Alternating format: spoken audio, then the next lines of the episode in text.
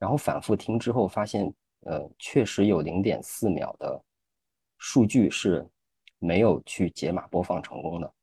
然后就要查这个问题，修复这个 bug。然后我记得，呃，那一首歌，我每天八呃上班八个小时，就一直在听，一直在看 log，看了三周。呃呃，当我把这个 bug 解决之后，坐在我不远处的同事开始放这首歌，因为他听了三周之后，他喜欢上这首歌了。然后后面我又我又听他放了很久，非常痛苦的一首歌。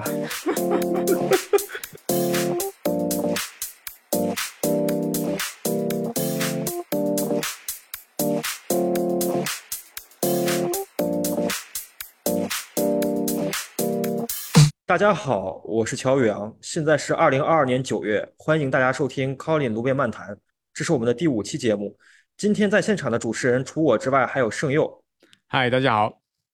今天我们邀请到的嘉宾是携程机票的高级研发总监陈奇，请奇哥跟大家打个招呼吧。呃，大家好，我是陈奇。嗨，奇哥，那个我们想这次是我们第一次上我们的节目哦。那你现在是这个携程机票的高级研发总监，那想要先。请你跟我们的听众先介绍一下你平常在携程机票呃负责的业务啊，还有工作内容大概是什么？哎，好的，呃，大家好，我现在负责携程机票的大前端的研发团队，呃，主要涉及到呃 Android、iOS 还有呃 H5 的，以及 PC 的 Web 站点的一些呃前端相关的研发工作吧。所以七哥的。就是管理的团队中有多种不同的技术站，对吗？对对对。嗯，那七哥本身是做哪方面的技术站出身的呢？呃，这个这个追溯的历史有点早了。呃，我是二零零五年大学毕业就开始做 mobile phone 的一些相关的应用开发。呃，那我们要不要从从最早的历程来数一下？就是呃，刚工作的时候，当时其实还呃没有严格意义上的智能手机吧。嗯呃，当时我接触的第一个系统是高通的叫叫 Blue 的一个系统。呃，它其实是一个呃半智能机，就是它的呃它的主要功能就是呃打电话发短信，然后会附带一些呃少量的 API 允允许第三方的开发人员去做一些。呃，非常简单的应用，呃，我记得当时主要呃主要的市场上的应用就是呃换换铃声、换彩铃，以及换手机的桌面壁纸，嗯，对，其他就很少有有一些什么样的特殊的功能了，呃，当然可能还有呃很简单的一些呃网络连接吧，呃 TCP、HTTP 的一些一些连接的应用，那么呃由于当时的网速。很慢，当时国内就是二 G 的网络，然后呃还没有对手机还没有 WiFi，嗯，对，所以网络方面也只能更新一些少量的一些配置和和文本的东西，对，所以做不了太多的事情。然后大概到了第二年，二零零六年的时候，呃，国内的森变手机就是塞班的操作系统的手机，呃，以诺基亚为主吧。呃，销量开始越来越多了，然后当时公司就开始做做呃森变系统上面的一些应用开发。这个时候的话，那它就比较像是一个完整的呃支持第三方开发的一个操作系统了，啊，功能会比较完备一些，但是整个呃系统的硬件以及网络条件非常受限，对，呃，就跟跟现现在的手机的功能呃差别非常大。然后当时还有还有微软的呃 Windows Mobile 吧，呃也有一部分的市场份额吧，因为它主要是面向一些商务人士的一些呃高端的一些场景吧，呃，并且它的呃销售价格相对贵一些，所以所以它不是很普及，呃，然后再到后来就是呃安卓和 iPhone 的出现，对，然后。呃，当中间还有一段时间是 MTK 的系统，对，台湾联发科公司的 MTK 的系统，在零七到呃零九甚至到一零年，呃有几年它的市场份额很高，销量很高，啊，它也是一个比较独特的一个操作系统。这个这个后面有时间可以再再聊聊。嗯，对，然后中间以及还有一些昙花一现的操作系统，例如呃森饼在后期的时候，他们在做一些转型嘛，有出现 Memon，迅速的呃又切换改名叫 Migo。嗯，Migo 现在呃似乎是改名叫叫 Selfish 吧，其余，嗯啊，可能在欧洲一些领域还呃还在还在发展中吧。然后三星有考虑过呃自己自己做一个操作系统，最初叫 Bada，对，据说韩语的意思是大海，呃，但是呃。这个不是，呃，这个在国内和国外的市场似乎不是很成功，然后他们转入了现在，呃，现后来他们有一款自研的操作系统叫 Tizen，啊，这个这个翻译意思我忘了，但是三星的销量最主要的应该还是呃安卓吧，嗯。嗯，呃，大概。就是刚才提到的这些这些手机的操作系统，我多多少少都经历过吧。所以像高通 Blue 这样的系统，就是它能给开发者开发的内容很少。那当时如果从事这方面的工作，开发者主要是要开发些什么呢？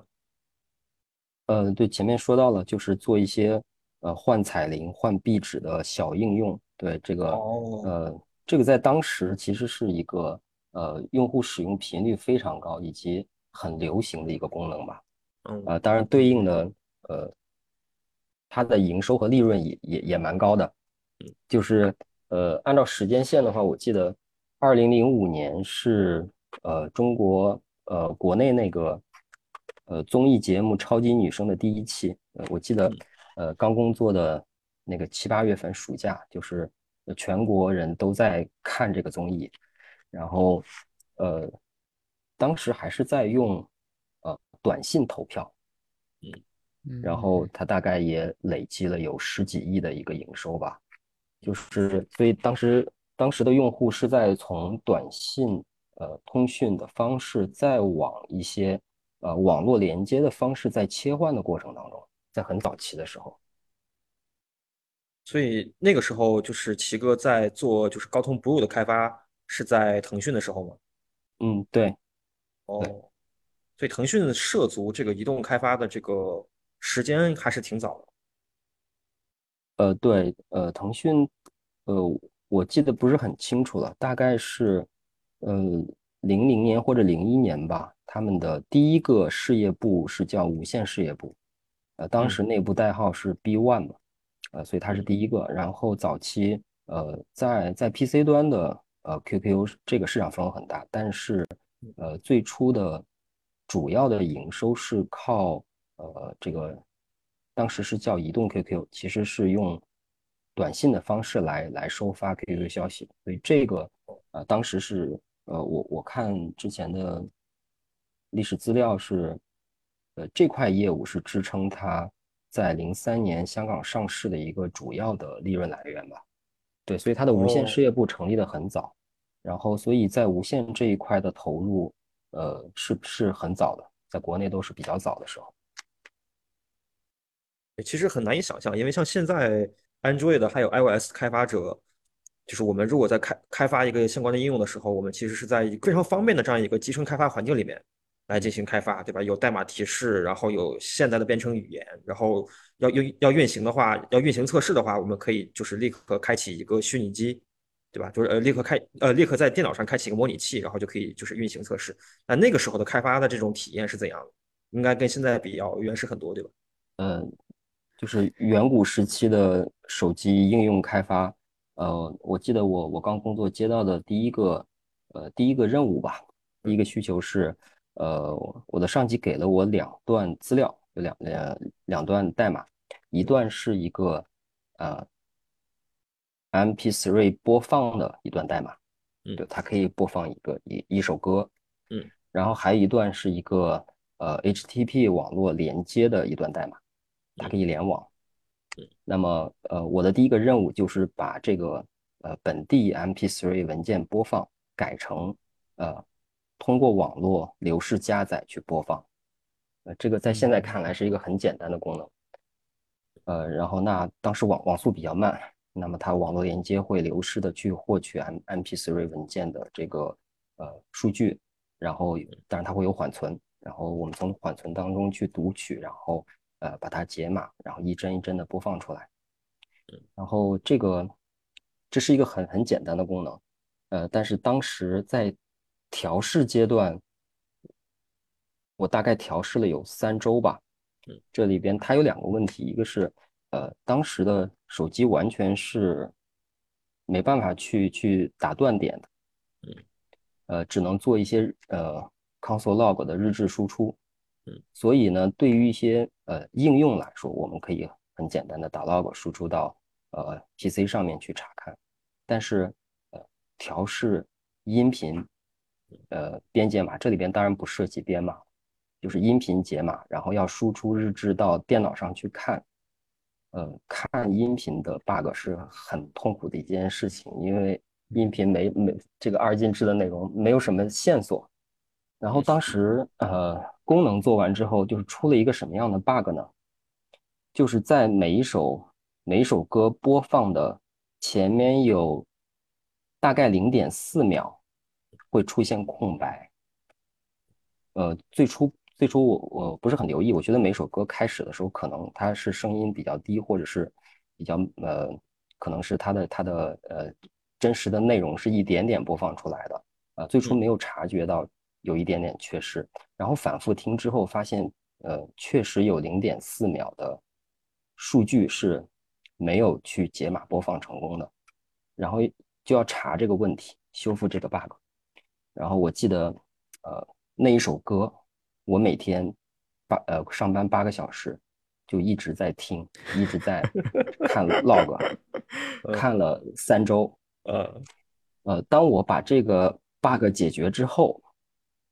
坐在我不远处的同事开始放这首歌，因为他听了三周之后，他喜欢上这首歌了。然后后面我又我又听他放了很久，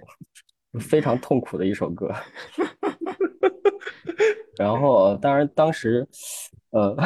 就这个过程当中，就我我会去猜测，那默认会觉得是是不是在一个音频刚开始播放的时候，由于网络网速很慢，所以加载很慢，所以它会有一个等待缓冲的时间。嗯，呃呃，但是发现也不是这样，然后其实是后来是代码当中有一段，呃，有一段呃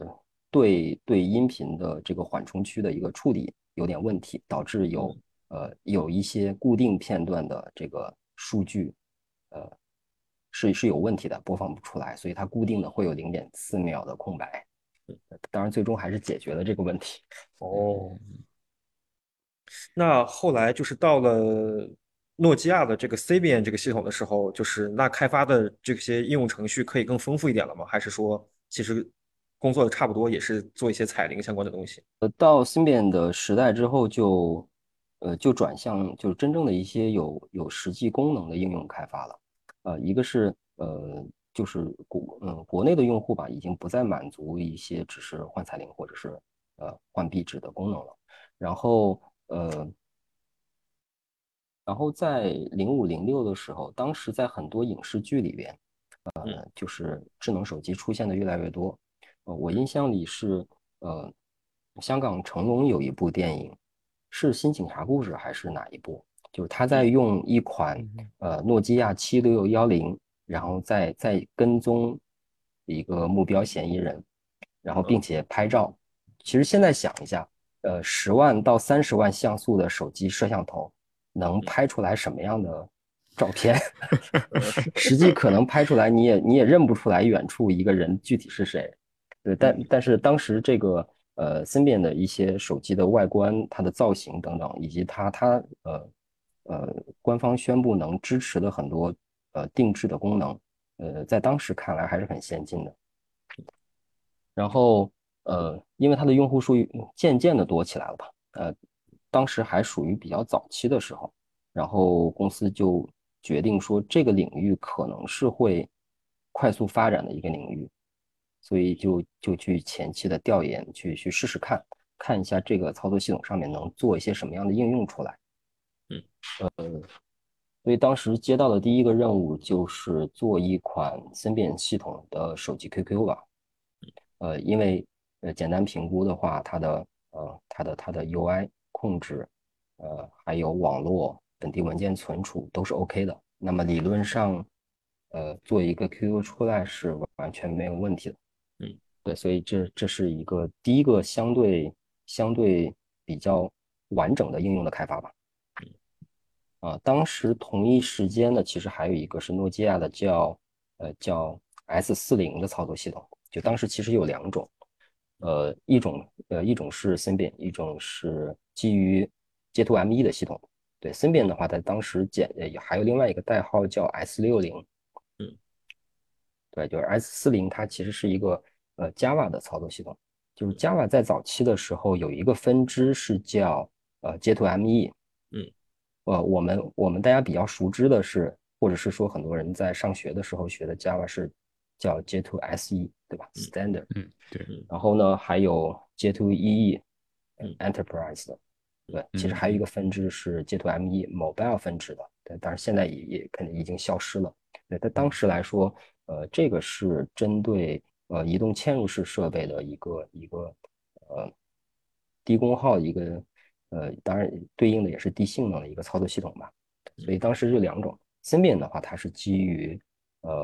呃 C 加加的操作系统。当然，它也可以支持 C 语言了。然后它的 C 加加呢，呃，也是比较受限的，就是就是 C 加加的很多高级的特性以及后面的一些呃语言的标准肯定是不支持的。但是它它只是支持一些最基础的语法，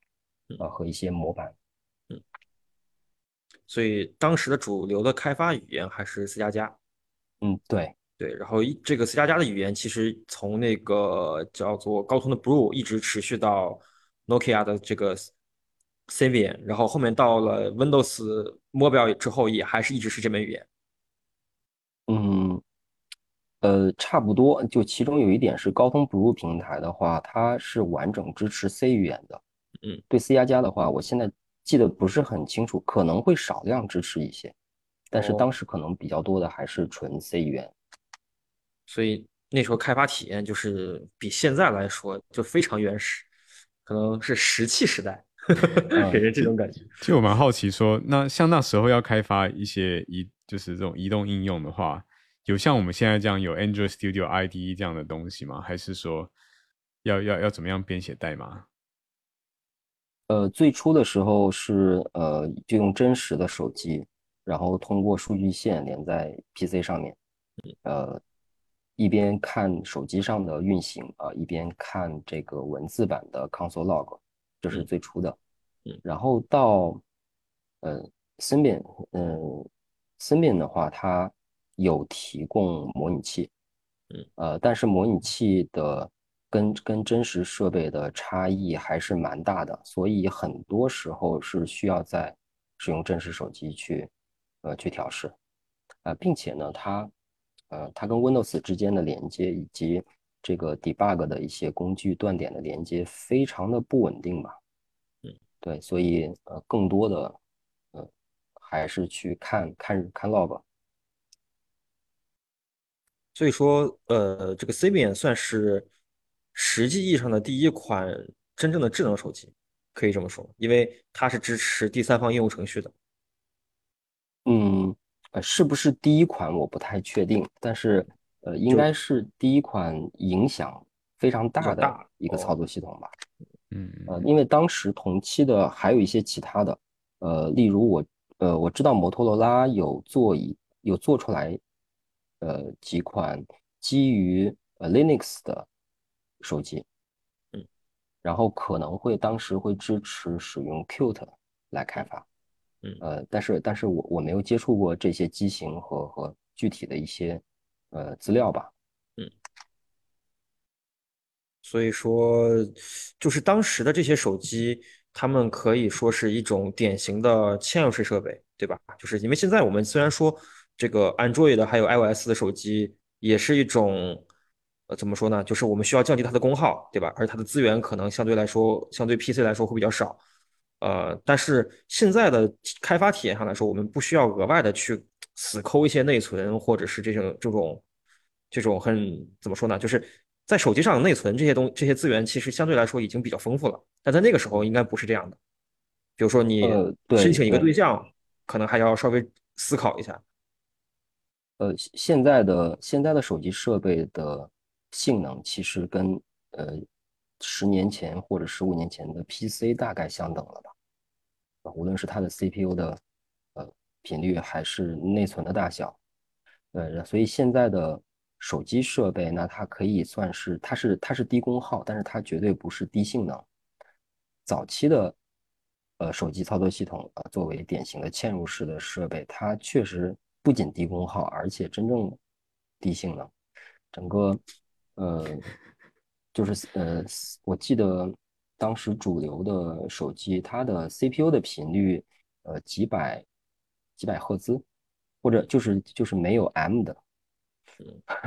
然后内存的话，内存的话，大概可能高端一点，可能当时售价在一万元左右的高端手机可能会有一兆的内存。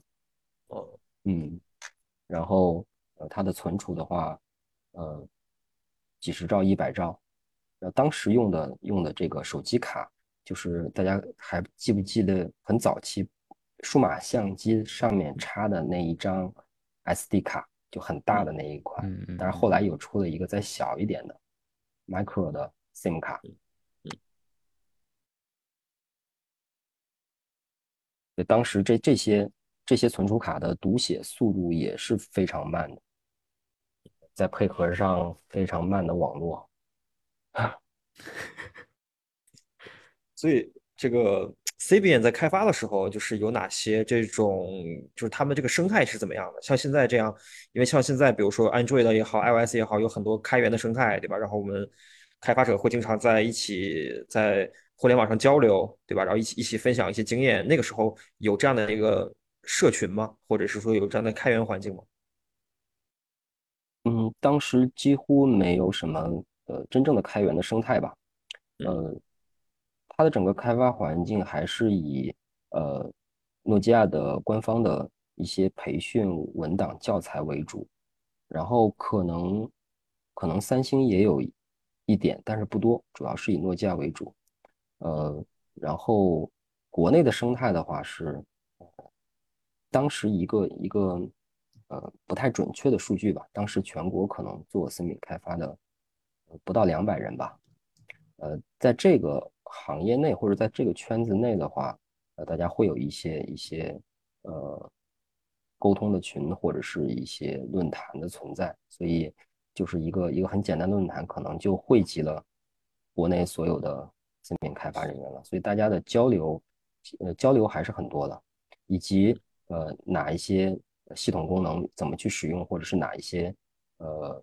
常见的问题怎么去处理？就大家在在各种网上的沟通，这个还是比较快，以及哪些功能可以实现，哪些功能不能实现，这个沟通还是比较多。呃，但是并没有形成太多的一些开源的一些方案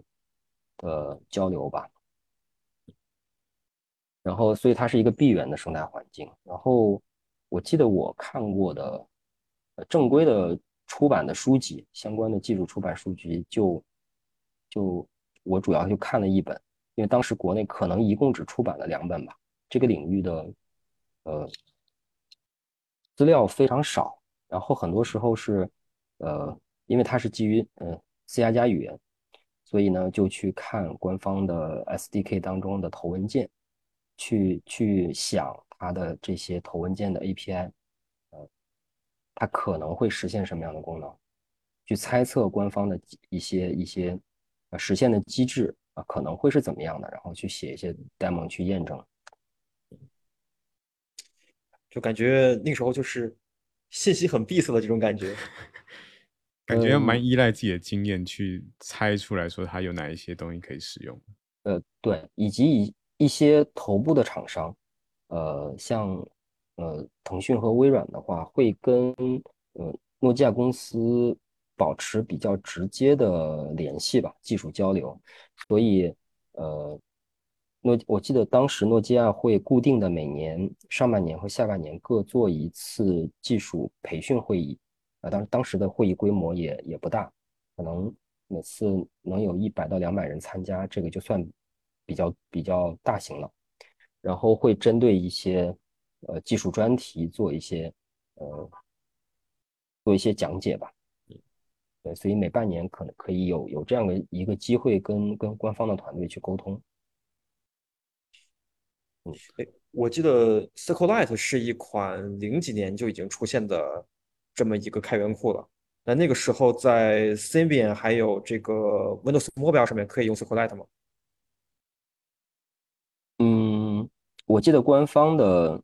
API 当中这个应该是可以用的。呃，不过当时更多的还是去呃自己写，自己写呃自己去设计和定义文件的存储结构，自己去写这个读写的逻辑，哦，并没有完整的去去用 SQLite。那当然有一些，我想有有一些应用，有一些公司肯定是用用到了。咦，那像呃。从新新变，我刚刚这样讲起来，就是是呃，整个开发生态其实 C 为主嘛。那后来呃，奇哥你是怎么样，就是转到像现在这种安卓开发是以 Java 为主的这样的一个生态？嗯，呃，在呃安卓手机和 iPhone 诞生之后吧，国内他们是呃，其实国内开始有人去。有有越来越多的人去去买这两个机型，去使用这两个机型，应该是呃零九年开始，零九年之后，然后我记得零九年的话，开始国内有呃福建的网龙公司是最早期开始去投入安卓的开发吧，呃，然后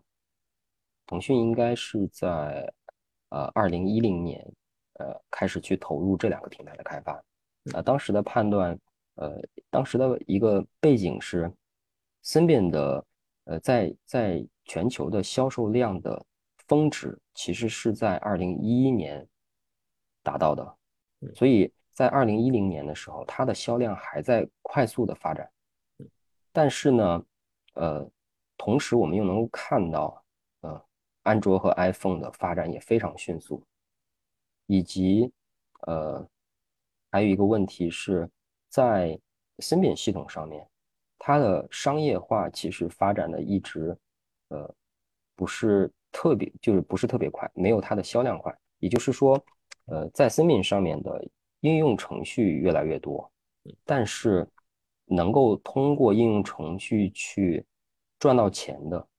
成功案例非常少。而在呃 iPhone 和安卓上面，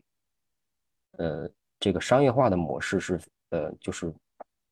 大家相对乐观一些，就知道这两个平台不但用户数在快速的增长，然后以及做应用开发可以去做一些商业化的一些设计和和和呃一些试水。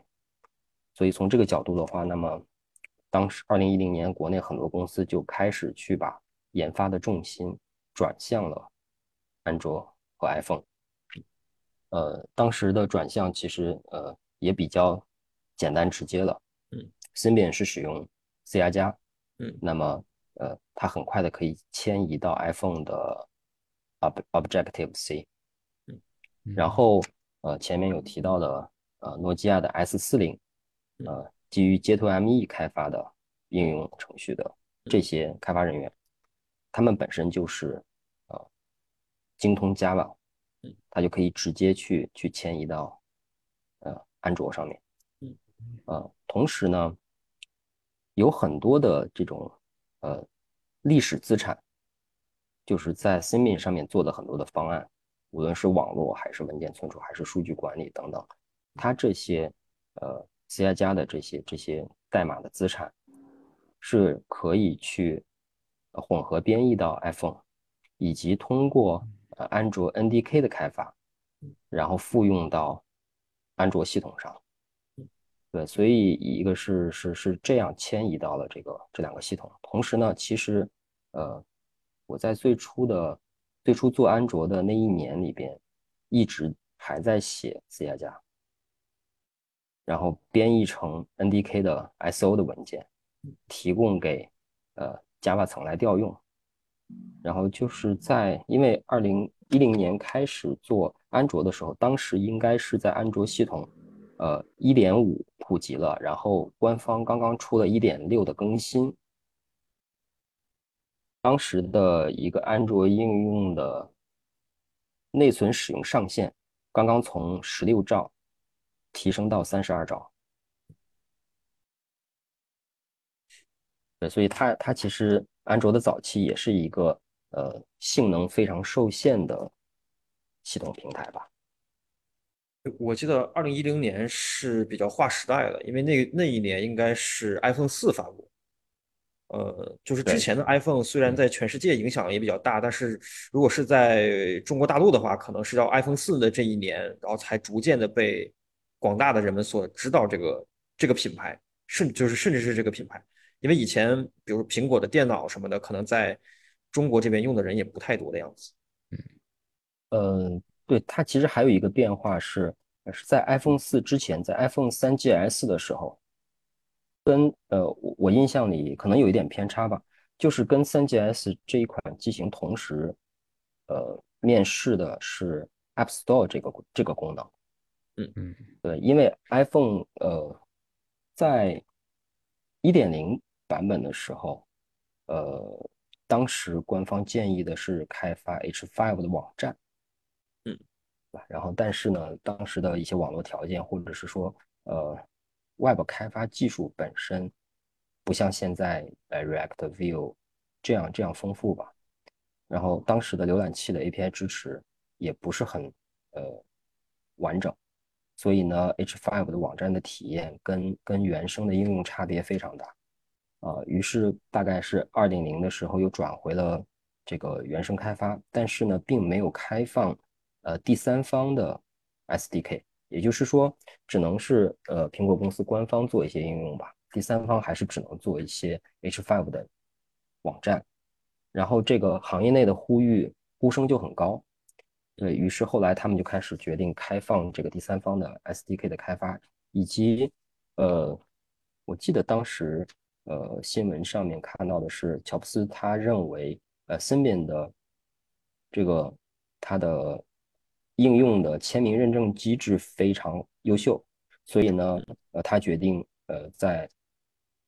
iOS 的 App Store 也使用这一套机制。对，现在大家很熟悉这个机制，就是大家做。iOS 开发的时候会会先去申请开发者证书，啊，做好之后提交 App Store 呃官方去审核，然后会去涉及到一些呃非对称的密钥，然后大家觉得这样的机制是确实是能够保证应用程序的安全，呃，安卓其实也是这样吧，对吧？我们我们有自己的 debug 的开发者证书，然后如果是提交呃 Google Play，那么对应的也是会有一个开发者。证书的验证，对吧？来区分哪些是是官方，嗯，就是哪些是呃第三方的这种呃正版的，哪些是有人篡改过的。其实双方机制类似，只是审核的一些规则不同。对这个这个签名的机制，其实呃最初是呃呃森变的官方，就诺基亚诺基亚的呃电子市场就开始在用的一套机制。然后呃在呃。在现在安卓呃 Android 十一、十二、十三的时候，官方比较多更新的和关注的是这个用户权限、用户隐私。对这方面，大家对于用户权限的一些分级，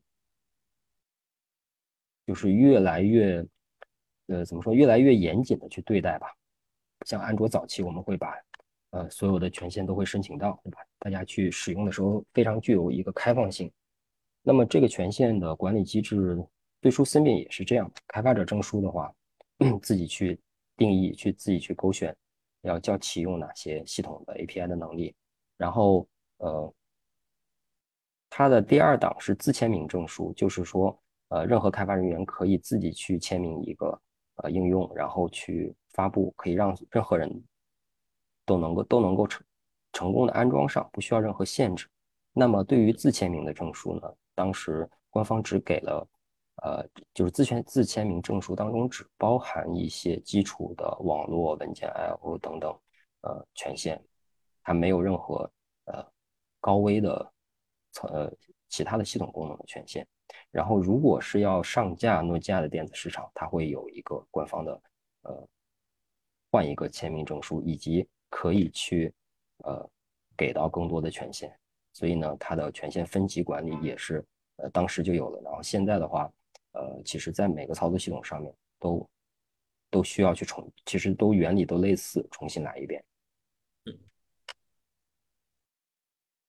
所以这样听起来就是呃这些，比方说像 Android 或是 iOS 这些平台之所以会后来越来越受欢迎，取代 Symbian，是因为它把整个开发生态系做起来。然后呃，不管是从开发工具链到呃可能 App Store 这种设计，所以他们才会慢慢取代这个市场嘛。呃，对，这个是呃从开发者的角度吧，就是有更多的呃内容的制造者、应用程序的制造者能够很方便的进入这个领域。另外一方面的话，他们的一些系统功能，呃，就对对于一些普通的用户来说，呃，使用体验越来越好。这个在最初的乔布斯发布发布 iPhone 的呃发布会上面可以看到的，就是比如比如说他取消了实体按键等等，很很多的一些一些革命性的一些功能的推出吧。然后我觉得可能呃就是呃芯片系统呃失败的一个很大的原因，可能还是历史原因造成的，就是早期的芯片呃它的性能和功耗非常受限。所以呢，这个操作系统一开始的目标，呃，就是尽量的降低功耗。那么，当芯片的发展越来越快的时候，就是以以降低功耗为目标的操作系统，它就会限制了硬件的发展，或者说呃，限制了硬件的发挥。然后，但是它又很难去。改变这个设计理念，因为因为历史的沉淀太多了。跟这个类似的有一个，呃呃，我们可以回忆一下安呃 Android 它在呃它早期的呃早期的 UI 的渲染的体验被大家诟病很多，呃不如呃 iPhone 流畅等等。然后在呃安 Android 的四点零的时候有一个黄油计划，然后去改变了很多渲染管线，去提升整个安卓呃应用的一个一个 UI 的一个刷新的帧率和它的一些滑动的这种平滑的体验感。呃，但是其实呃到一直到五点零六点零，可能是在呃后面的版本才慢慢的跟跟呃 iOS 系统去持平吧。就早期也是有很多限制，它其中对应的一个变化是。在呃软件和硬件的一个平衡和他们一起就是在发展的一个互相呃匹配的状态。呃，早期安卓手机的硬件呃最初是单核 CPU 单核，然后会呃嗯嗯没有显卡或者是有一个很普通的显卡，一个一个很简单的 GPU，然后慢慢的会有一个呃。就是 CPU 和 GPU 的性能都都提升了，但是依然是单核。然后在呃 CPU 变成多核，而 GPU 还是单核的时候，那么实际上当时 Android 底层的 Skia 这个渲染的呃这个渲染引擎，它的很多的计算是是是 CPU 计算。然后当软件的渲染的引擎无法发挥。呃，多核 CPU 的时候，那么这个时候硬件性能其实是浪费了，嗯，对吧？那么软件层面就要就要去做很大的改动，要要做要去能够很好的利用到多核 CPU 的这个特性，要去要去做很多不同的呃多线程的渲染。那么大家可以再去回忆一下，呃，Android 四点零之前的这个。呃，UI View 的一些渲染的管线的流程非常简单，有一个渲染的呃线程，然后它的一些执行的分支，这些呃这些资料它的流程都是比较简单，可能一篇文章一万字之内能够看完的。安卓五点零之后，所有去详细讲述安卓 UI 渲染的流程的文章，一般会分呃十个十个章节来讲吧。就是你想，大家可以想象一下，这个这个渲染的多线程渲染的管线其实已经很复杂了，它不是一万字能够描述清楚的。然后，当呃多核 C 多核 CPU 的呃 UI 渲染没有问题了，这个时候大家又发现 GPU 开始多核了，嗯，那么就需要去把渲染的这个算力转移到 GPU 当中，对吧？要要去充分的利用多核 GPU 的一个算力，嗯，那这个时候呃基于多核 CPU 计算的 Skia 引擎，它它又遇到了一些困境嘛。然后当时呃，当时开始有很多的尝试的方向，比如说呃，安卓操作系统当时出现了一个叫 HWUI 的渲染层，哦，好像是呃，应该是代表的是 Hardware UI 的这这样的一层，就是它其实跳过了 Skia 去直接去呃调用呃 GPU 的一些能力。嗯当然，后面的发展，当当 Skia 它又把 GPU 渲染这一部分功能补齐的时候，那么安卓的底层的渲染的管线又从 HWUI 迁移回了 Skia。这就他们一直在交替的，就是看呃软件的方案哪些是能够去匹配到硬件的一些特性的。哎，我其实还蛮好奇，因为像我们平常日常的这种应用程序开发的过程中，呃，我们有线程的概念，我们有内存的概念，其实这都是基于 CPU 的，对？但是如果说要进行 GPU 编程的话，GPU 也会有线程这样的概念吗？还是说他们有他们独特的一些这种编程的这种这种思维在里面？呃，GPU 的编程的话，它跟我们常规的呃应用开发或者是线程不是完全一致吧？那么它一般就是呃，其实对开发人员来说，它更多的是以呃 OpenGL 的 API 暴露出来，然后呃，其实 GPU 的设计已经非常非常复杂了，而且更多的是把呃 PC 设备上面的显卡的一些技术不断的在往手机设备在迁移，所以其实呃 GPU 的渲染在很早的时候就是一个很复杂的概念，很复杂的方案，因为 PC 上面的游戏的发展历史非常早，所以这个很难用几句话去解释清楚。那么在在呃手机应用开发当中，那么可能我们能够感知到的就是 OpenGL 这一层。嗯，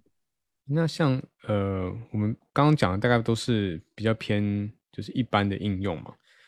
那我我记得就是后来 Android 跟 iOS 越来越多应用开发其实是用在游戏开发上面。那我记得奇哥你好像本身也有在也也有经历过游戏开发这一段，那你可以跟我们分享一下你你走过的游戏开发历程。呃，这一段这段对我来说是一个是一个比较曲折的一段过程吧。呃，在呃安卓和 iPhone 的呃整个用户市场上面来说，呃商业化营收最多的应该是游戏吧。所以对于开发团队来说，或者是对于很多公司来说，呃这一块是是很呃很很重点的一些项目。然后当时公司内有有一些新项目的机会，呃，要去呃立项开始做一款新的手机游戏啊。当时呃国内其实，在在呃一三年到一五年是一个手游市场大爆发的时代吧。然后当然到现在也还是了。然后像像 Angry Birds 之类的，我记得应该是二零一二年，当时还有那个。Candy Crush 等等，还有另外一款，嗯，呃，对，二零一二年的呃现象级的三款游戏。对我我们现在来看的话，在当时的游戏，其实二 D 的一些简单简单的操作和交互，呃，其实对比现在的游戏，它其实已经是很轻量级的游戏了。现在更多的出现的是一些手机端的一些类似于 PC 端的一些呃三 A 级的大大作，嗯，对，做了很多很多丰富多彩的一些渲染吧，嗯，然后从呃，所以对于整个呃手机游戏开发领域，我观察到的一些呃常规的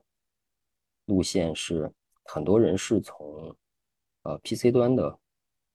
游戏开发迁移到手机端。然后呢，同时还有是在呃在安卓和 iPhone 这个流行之后，直接切入到手机游戏开发的。所以，那对于这两种路线的话，它对应的就会有不同的一些呃游戏引擎和工具链。一种是从呃从 PC 端的游戏引擎迁移，那么它从呃把一些 DirectX 和 OpenGL 去切换到手机端的。我们 GLES 的版本，解决掉这个呃怎么样在手机上渲染这个问题之后，其他的部分就可以保留不变。还有一些是呃针对像国内的话，当时比较流行的是叫 Cocos 2D，这个是直接针对呃呃手机操作系统，然后直接进行手手机游戏开发的，它不太考虑呃 PC 端的一些呃历史债或者是。PC 端的一些特性，嗯，对，然后呃，我当时呃参与的项目是其实属于前者，就是呃它的游戏引擎是在 PC 端非常非常流行，有有有几十年积累的呃 Unreal Engine 3吧，嗯，那么它要解决的问题就是呃怎么样很好的去适配兼容运行在手机上面。嗯然后，呃，在刚开始接触游戏开发的时候，我遇到的第一个问题是，呃，我当时才明白，呃，安卓的操作系统当中，或者说叫安卓的硬件，支持了四五种的 texture 的格式，嗯，不同的厂商使用不同的，呃，不同的贴图格式。啊，其实这个是跟它的芯片厂商有关的，嗯，而呃，iPhone 只使用一种，这就是呃，在当时安卓和 iPhone 游戏开发的一个很大的差别，嗯，但这也是呃 iPhone 手机游戏呃更容易开发或者叫体验更好的一个一个原因吧。那么它的差别是什么呢？就是呃，安卓的操作系统它默认支持的是是 OpenGL ES 一点零和二点零所支持的呃 ETC 一的格式。嗯，当然呃细节细节没有关系，就大家就知道说有一个叫 ETC 一的贴图格式，呃，而不是我们常见的这个 PNG JPEG 的格式，因为这些这些。这些文件格式解码之后，其实都是以位图的像素的方式存储在内存里嘛，再去再去使用。安卓上把它变成 Joybox。那么对于啊，对于 GPU 来说，呃，它支持这种呃类似于位图格式像素级别的，但是这是一个一个内存占用非常非常浪费的方案吧。所以每一个 GPU 它有对应的呃。他们厂商的贴图格式也有对应的工具去把我们常见的图片格式转成它的贴图格式。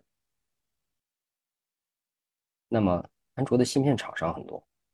大家都支持这个 OpenGL ES 的标准，所以呢，OpenGL ES 一点零和二点零的标准，它的 ETC 一的格式是呃兼容性最好的，任任何安卓手机都可以都可以运行起来。但是呢，它不是最优的。那么每一家 GPU 的厂商，他们都有自自己的贴图格式，当然也对应了背后的一些呃技术的优势、技术的专利、一些技术的壁垒。嗯，然后呃性能比较好的还有 ASTC 吧，呃应该是高通的。然后呃三星三星也是有有自研的芯片的。也有它自己的 GPU，它有一个对应的格式。呃，我我大概想不起来名字了。然后还有一家是呃 Imagine Tech 的 Power VR，这个在我我们我们在在 PC 的显卡里边比较容易常见吧。那么呃，它是专供 iPhone，对 iPhone 使用的全部是 Imagine Tech 的 Power VR 的 GPU，所以它有它的呃贴图格式，就是呃 iPhone 上面专有的格式，安卓上面好像有有少量的机型是也是支持的。还有一个还有一个是叫 DXT，就是 DirectX Texture，对吧？听这个名字就知道是谁家的。微软对，就是微软定义的 DirectX 的这个这个标准。同时，谁生产的嗯？NVIDIA，哦，嗯，对，台湾的英伟嗯达，对他他们生产的呃 GPU，呃，之前呃 NVIDIA 有出过一款呃手机端的 GPU，嗯，呃，后来已经呃停产了，就是据说据说 NVIDIA 放弃了这个手机领域的 GPU 的这个赛道吧。呃，但是当时我遇上了，对我那我当时做手游就必须兼容兼容 DirectX 的 texture，然后它的特点是，嗯，它的性能非常好，嗯，它的功耗非常高，哦，然后手机非常烫，啊，就是感觉他们把这个 PC 端的经验直接移植过来了，所以说它的功耗非常高。对对，感觉当时就就需要给手机加一个风扇的感觉。好，那齐哥是什么时候接触到 Kotlin 的？而且现在，因为据我所知啊，齐哥也是非常看好和偏好 Kotlin 的跨平台开发。呃我印象里应该是呃，二零一八年 Kotlin 一点二发布的时候，因为当时在在看新闻的时候，呃，Kotlin 开始不仅支持 Android 的开发，嗯开始支持呃 iOS 系统的开发了。嗯。然后那，呃，因为之前呃我们团队或者说国内大部分的呃 mobile 的开发团队吧，嗯都在做一些跨端的应用的开发，呃，早期的一些一些呃 H5 的在内嵌在 App 当中，然后后来有 React Native，然后现在 Google 的呃 Flutter 等等，就是跨端开发领域一直是一个很热门的一个话题。嗯，对，所以当时的一个敏感嘛，就是觉得有一种语言支持 Android 和和 iOS 的开发，并且它还是原生编译的这个特性，对这个就非常抓人眼球。嗯，呃，但是我现在 Kotlin 是一点七的版本嘛，对吧？嗯嗯，对，对，我们再回顾一下 Kotlin 一点二，我们再回顾一下 Kotlin 一点二支持 iOS 的情况，对吧？也是有点石器时代的感觉吧。呃，但是没错没错，对，但但是当时呃，在原生编译运行跨平台以及一些语言的呃先进的特性，对吧？它在它呃源于 Java，然后又做了很多很多呃精简和扩充之后，那么当时我觉得它只要把这个它的怎么说呢？呃，它的内存管理的部分以及相关的一些生态工具链再去呃做得更成熟一些，那么这个方向上它会是有一个很大的成功的可能性的。嗯，对，所以当时就开始去去关注，呃，然后会去找一些机会在在我们的业务当中去做一些呃实验吧，嗯，或者叫前期的一些技术的储备。呃，当然可能可能听众不知道，对吧？后面一九年开始这个故事，我们三个人就知道了。啊，没错没错，给听众透露一下，一九年我就加入了七哥的团队。呃，我们在一九年的 Calling Everywhere 的大会上面认识嘛，对对对然，后呃，还是聊了一下，过感觉还了几个月，对，过了几个月之后就就呃这个招募小乔来我团队来一起共建 Calling。对我我当时其实呃只是简单的聊了一下。我当时跟齐哥聊，并不是抱着就是跳槽的目的，就是先先说明一下。对，只是当时就是讲师们坐在第一排嘛，然后大家就一起闲聊一下。我记得还有那个贾延伟，就是贾哥嘛。对我们几个人可能一起大概聊了一下，然后后来后来我想离开北京，因为我之前是在北京工作嘛，当时那个 Kotlin Everywhere 大会也是在北京。对，然后我当时在北京，就是北京太干燥了，然后我本身其实是 就是偏南方人的这种这种习惯，对，然后我身上会起那种疹子，然后我觉得特别难受，我想，哎，要不要换个城市吧？然后，然后后来就问齐哥，我说，哎，你们也搞 calling，要不要就是有没有还就还现在还招不招人呢？招人的话，就是把我招过去。对，然后我就这样，就是故事大概就是这个样子。对，后面从我们是从二一年的年初，其实才真正开始去上线 Calling 跨平台这样的一些业务。对，我们之前还是重重点尝试是在安卓这个领域去尝试。嗯，对，我记得当时从从我的角度的话是，呃，我我我个人非常看好这个语言，或者说它跨平台的一些方案的 roadmap。然后，呃，在我所负责的业务当中，也是有一些机会去契合。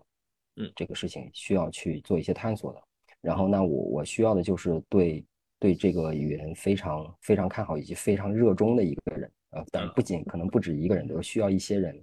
来来做成这件事情嘛。所以，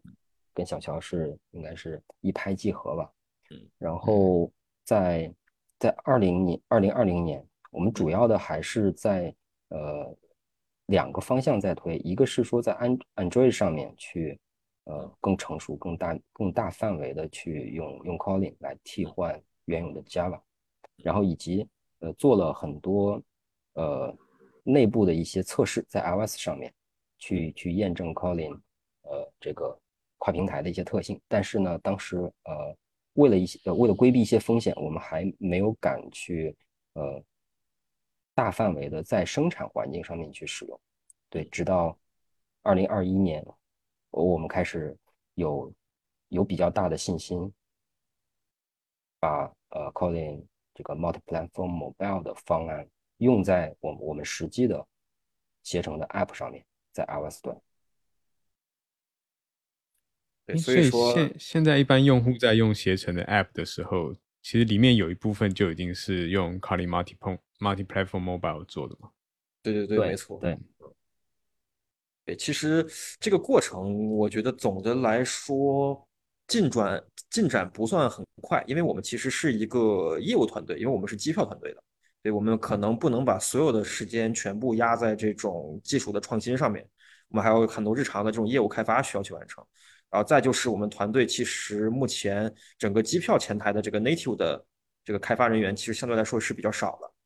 对，然后而且就是你。这个不仅就是说，怎么说呢？就是你要探索一门新技术，还要有一点这种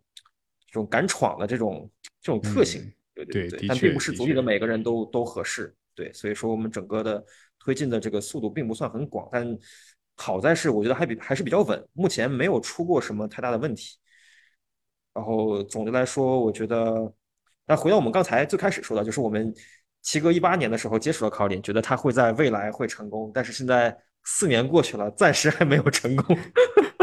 呃，阶段性成功吧。现在有有有很多的业务需求，呃，确实也是在两端使用一套代码来做，而且这个呃所占的比例越来越多了。对，然后我们迁移过去的代码也越来越多了，所以总体来说情况还是不错，但是还没有达到我们想要的那种，就是能出去跟别人一讲，别人说哇这么厉害。就是还没有达到这种地步，对，比如包括现在就是你，特别是一个硬伤嘛。当你跟公司其他同事去宣传这门技术的时候，他们会问你，那你的 UI 是怎么写的？那你跟他讲，UI 还是分平台实现的，对吧？这一点其实就很嗯，错失别人想尝试的这种这种嗯信心吧。这是一个呃天然的矛盾，就是从从事呃呃就是在在移移动端的呃应用开发这个领域的话，从呃，使用方案的角度和呃制造制作方案的角度，它是一个天然的矛盾。嗯，呃，比如说我们看 React Native 和 Flutter，嗯，呃，对于使呃使用者来说，嗯，那么第一要素是什么？嗯，就是画 UI 很方便，嗯，对吧？嗯所谓的跨端的方案嗯，第第一个，或者说我现在越来越多的使用 Web 技术，在嗯。在做移动端的开发。那么第一个要解决的是怎么样方便的去去绘制 UI，然后但是从做一个呃跨端的技术方案的时候，那么它越贴近原生，那么它就是从从底层往上层来建建筑的，所以呢，也那很自然的可以理解是说，呃，Kotlin 的跨端的方案，UI 层一定是在中间的时间或者是偏后一点时间来解决的。嗯嗯对，没错。现在我觉得没有办法跳过这个阶段，就先出一套跨平台的 UI 解决方案，然后再去解决不同平台之间内存管理的问题。对，这是一个，这是一个就是呃顶层和和基石的一个顺序的问题。对，所以那呃我们团队在在再去逐步实践的过程当中，我们的逻辑也是说，我们先从呃数据层，再从呃 API 层，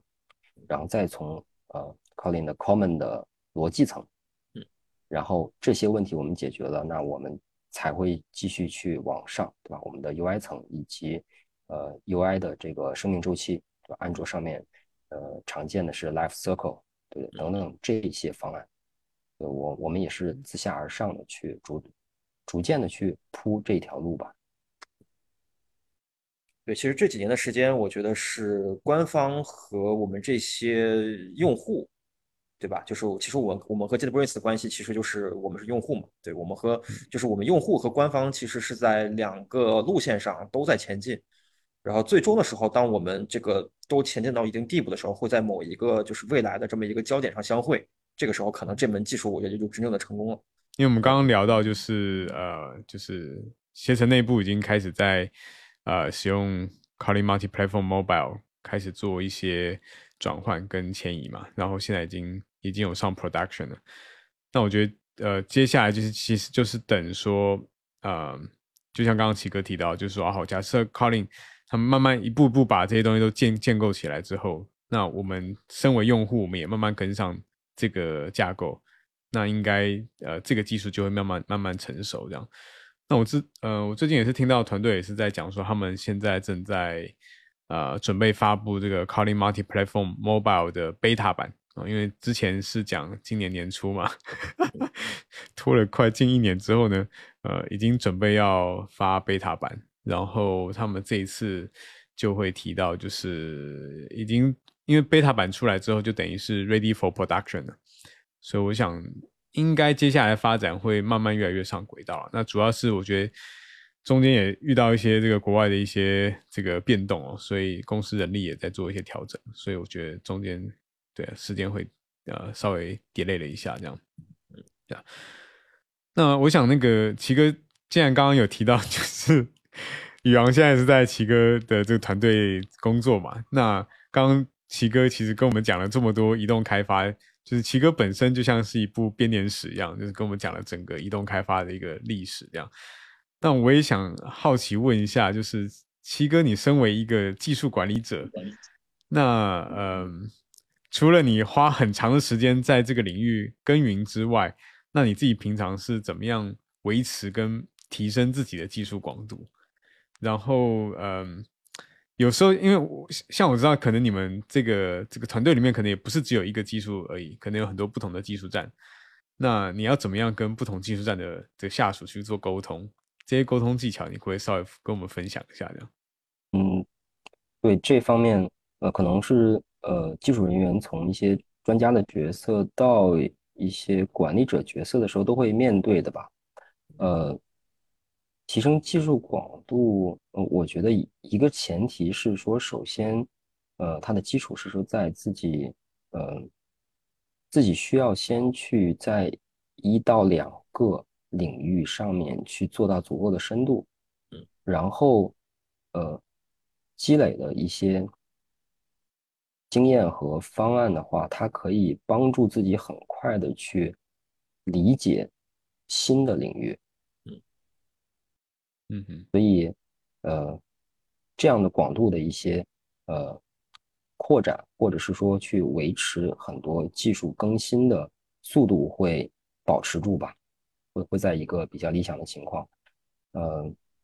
然后在接触一些新的领域或者是新的技术的时候，就嗯不断的去跟已有的一些技术体系的内容去做一些对比，嗯嗯，那比如说在在前端或者是移动端的领域的话，我们都会去看一些啊。UI 的组件或者是说渲染的一些流程，然后啊网络，然后本地的文件 I/O，然后一些呃应用的呃一些默认的架构，比如说 MVP、MVVM 或者是 MVI 等等，它在它是跟具体的一些平台和技术无关的东西，嗯，对，然后一些呃。呃，编码的规范、编码的习惯，或者是说，呃，我们在做一些呃持续集成的这些这些流程，其实也是基本上是相似的吧。所以，呃，就是去去面对一些新的技术的时候，去把它拆分成呃它所解它所需要去解决的不同的一些专题的内容。然后每一块去跟已有的解决方案去对比，那么很快的可以发现，呃，它在哪一方，它的它的一些呃差异吧，无论是优势还是劣势，它的一些呃机制的不同，或者是说呃仅仅是 API 的不同等等，就很容易发现到这些差异，然后就很快的可以去去迁移到一些新的平台，然后那在 跟很多不同技术站的同事在沟通的时候。那么，那我们要关注的就是，呃，每一个呃，比如说我们去看某一些呃功能需求，它所它所需要去呃去加强的一些风险点的检查。那么，呃，我们会去，无论是在哪一个技术站，我们都要去解决一些相同的问题。呃，举一个最简单的例子，在 UI 上面，在 UI 的绘制操控上面吧，那么。呃，防止连续连续的误触，或者是要连连续的点击，这个其实我发现是，呃，无论是哪个平台的开发人员，新人一定会遇到的。那这个其实跟跟技术站无关，在外部端也是会也是需要去处理。对，那么它其实跟跟技术站没有关系，只是跟跟经验，对，跟跟自己的成长有关系。对，那我那我们想，我们去呃。去去 review 一个一个 UI 组件的绘制的时候，那要关注的是它是不是防误触了、防连续点击的等等，然后以及呃它的一些呃比如说它的事件绑定还是数据绑定，它的一些更新的策略，它有没有一些过度渲染的问题？对，有没有一些卡顿的问题？对，其实关注的问题都一样。那么呃我们有相有相同的问题。需要去关注的话，那么解决方案的沟通，其实就仅仅是一些呃技术细节的不同吧。其实我工作中的时候就会遇到一些我觉得比较典型的一个问题啊。假如说我在做跨平台的过程中，那我需要和 iOS 的同事进行一些沟通，对吧？比如说，嗯，比较典型的就是生命周期这一块。那安卓的生命周期和 iOS 生命周期是有一定的类似的，但他们肯定也会有一些不同。所以说，当你去试图理解 iOS 的生命周期的时候，你会把一些安卓的这些东西去代入，对，然后但对方可能就并不太理解你的这种思维，其实沟通上就会产生一定的障碍。但是这是在沟通一个技术细节了。所以说，我在想，如果说以后当呃，怎么说？团队足够大的时候，或者说你的这个跨团队的需求要达到足够深的这种一个一个程度的时候，当我和这种后端这种技术人员进行沟通的时候，那可能这个差异就更大了，是不是？就会可能就会产生一种怎么说？就我无论怎么表达，对方都听不懂，或者对方怎么表达，我我都听不懂。就我这是这是一个很困扰人的这么一个一个场景吧？我觉得。那齐哥觉得这种场景应该怎样去尽可能的去达到一种高效的沟通的这种方式？呃，最高效的方式就是你懂对方的技术栈，对吧？嗯，对。那么，呃，嗯，刚才你讲到说，呃，你用呃安卓的一些理解去去诠释这个 iOS 的一些生命周期的情况的时候，可能沟通有些问题。那是因为，呃，对方并不了解安卓的技术栈的一些一些背景嘛，对吧？所以，呃，你的理解只能是呃讲给自己，你讲给对方是没有用的，因为他没有这个技术背景，嗯对吧？那么大家只能。呃，就双方能沟通，是说大家基于相同的一些共识、一些背景，才能去有效沟通。呃，否则的话，呃，那否则的话，它是一个呃，怎么说呢？就是从一方将将一些知识和内容呃传递给另外一方的过程吧，对吧？它就没有一个沟通的过程，它是一个单向的过程。对，所以呃。一种沟通是说双方都不了解对方的技术栈，那么双方就都要去把这些呃具体的技术栈的一些内容去转化成呃一些技术的共识来来来讨论。嗯，但是这个这个是需要双方都做的事情。嗯，那么呃如果呃没有办法去很好的去。呃，抽象这些技术，呃，抽象这些要讨论的内容到一个通用的，呃，通用的一个 level 的话，那么就要尽量多的去理解对方的技术栈吧，嗯，啊，无论是呃，你可以先请对方讲一讲，对方的技术栈的一些一些逻辑，他的思考，或者是说，呃，找时间去，呃，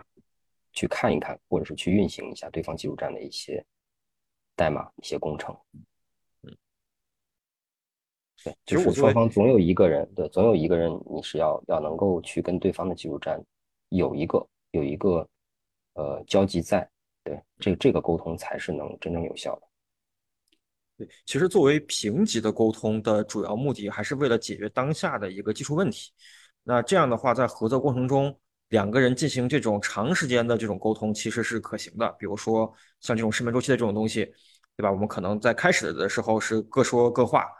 但是等到沟通有一段时间之后，你才发现，哦，原来对方没有这个东西，哦，原来我有这个东西，对方没有，或者就是类似于这样的这种场景。但是如果是像齐哥这样的，就是面临一些上下级的沟通，对吧？那其实这个时间可能是非常有限的，因为需要管理的事情非常多嘛，不可能就说作为一个管理者需要去清楚每一个细节。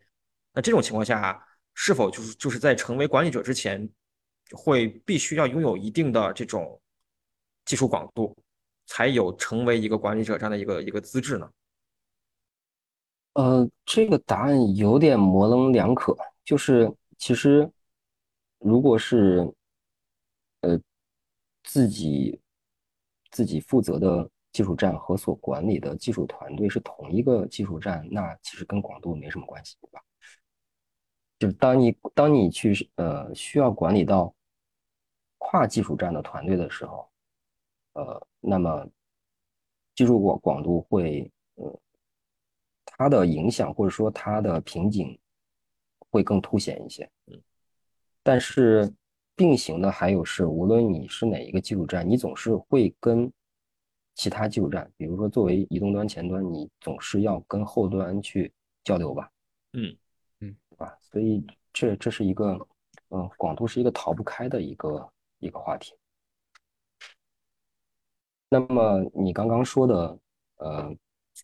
沟通的一些一些效率的问题，呃，我前面有提到，就是其实，呃，你是一开始就开始沟通一些细节，但是需要先去建立共识，可能是有一些有一些双方的，呃，知识的。没有重叠到的部分是你你要先，比如说你先去讲一讲安卓的生命周期，嗯，呃，给给呃其他的平其他平台的开发人，然后也请对方讲一讲，大家建立共识之后，嗯，再去聊细节，嗯，效率会很高，嗯，对，所以有的时候，比如说我们呃前端移动端跟后端去沟通的时候，呃，可以试试一开始就一开始沟通的时候，先不要去直奔问题。而是先讲一讲说，呃，我的哪一块的功能，我是怎么样来设计和实现的？对，对方慢慢会听懂，然后那我找你来要解决一个什么样的问题？嗯，那么对方可能就会给你一个呃比较明确的一个方案，对吧？对方理解了你的一个一个一个共识的经验的基础了，对，否则的话，他他理解不了，他就没有办法给你一个你满意的方案，或者是你先去问问他的他的系统是一个什么样的原理，对，然后你再抛出你的问题，问他能不能支持你的某一些需求。然后呃，说到说，如果是呃，比如说呃，无论是上下级还是平级，那么当我们时间很有限，需要去解决一些问题的时候，那么我前面有提到是说，我们去把控一些呃一些具体方案上面的通用的风险点，例如前面说的一些一些 UI 组件的问题，无论是哪个技术站，呃，我们需要去确认哪些地方是可能出现问题，然后以及要用什么方案。以及用什么样的技术手段去验证它是 OK 的，嗯，那么很快速的把把这些风险点、这些 checklist 去去同步好，嗯，就可以了。那么具体的呃实现的部分，那我就把它当做时间有限的话，我就把它当做一个黑盒了，嗯，对，不去看内部的一些东西。好，那。最后一个话题了，就是齐哥作为一个经历了这么一个怎么说，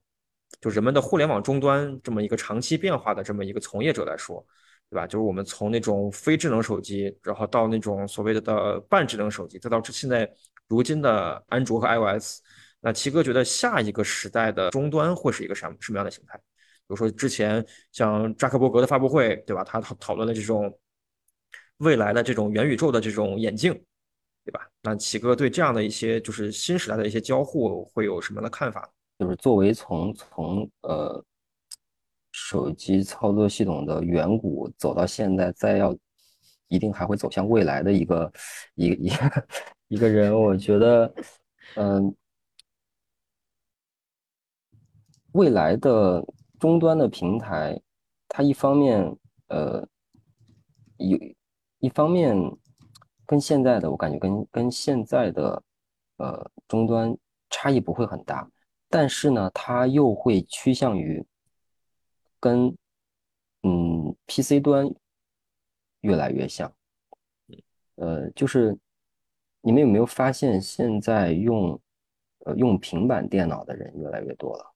嗯嗯，当然没有像像手机越来越多，那就是呃手机从一些消费端的使用。一些功能体验上面，慢慢的开始向一些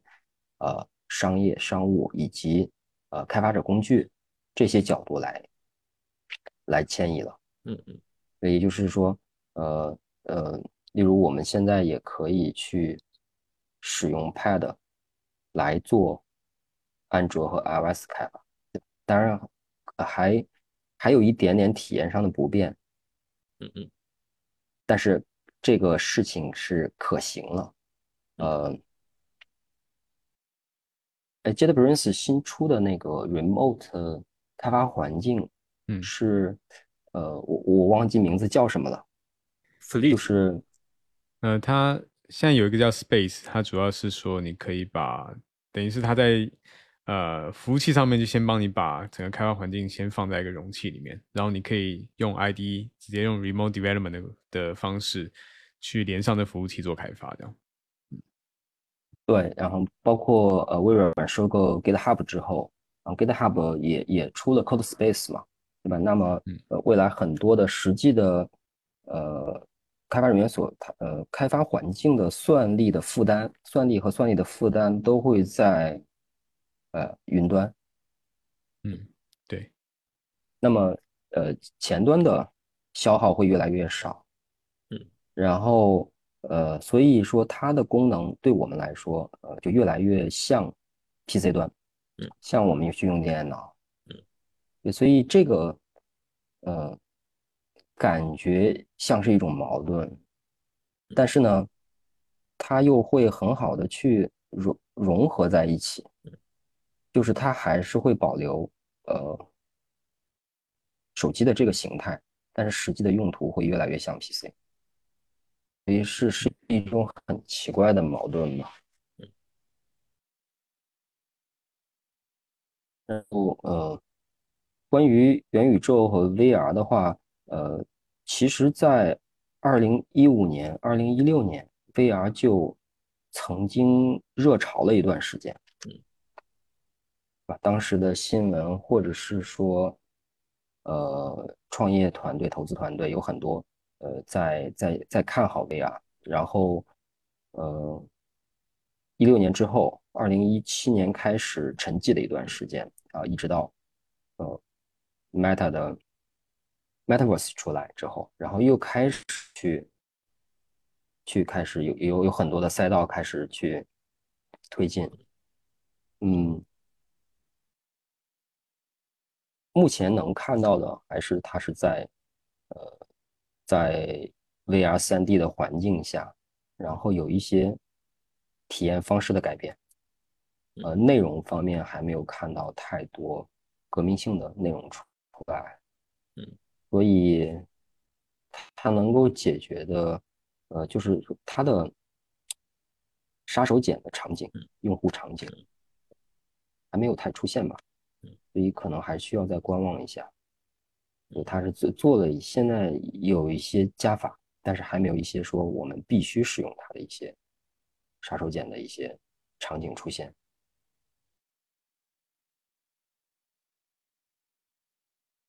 并且我我有一个担忧是，呃，似乎呃随着硬件设备的提升以及呃开发体验的提升，那么开发者的体验提升背后其实是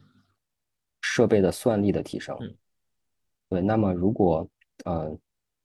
在在 Metaverse 里边，我们去去写代码，我们可以有几十块屏幕，应该会体验很好。